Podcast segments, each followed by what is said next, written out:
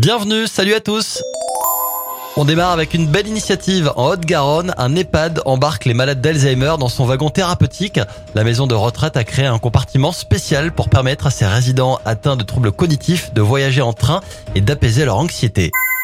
On continue avec un autre très beau geste. Pendant la Fashion Week de New York, le rendez-vous le plus attendu de l'année par les passionnés de mode, des mannequins en situation de handicap ont pu défiler avec des vêtements spécialement adaptés aux personnes souffrant d'amyotropie spinale, une façon de parler de cette maladie rare et d'inclure les personnes en situation de handicap à la Fashion Week.